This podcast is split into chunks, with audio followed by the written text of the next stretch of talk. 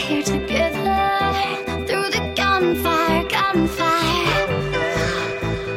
We'll take the danger for pleasure.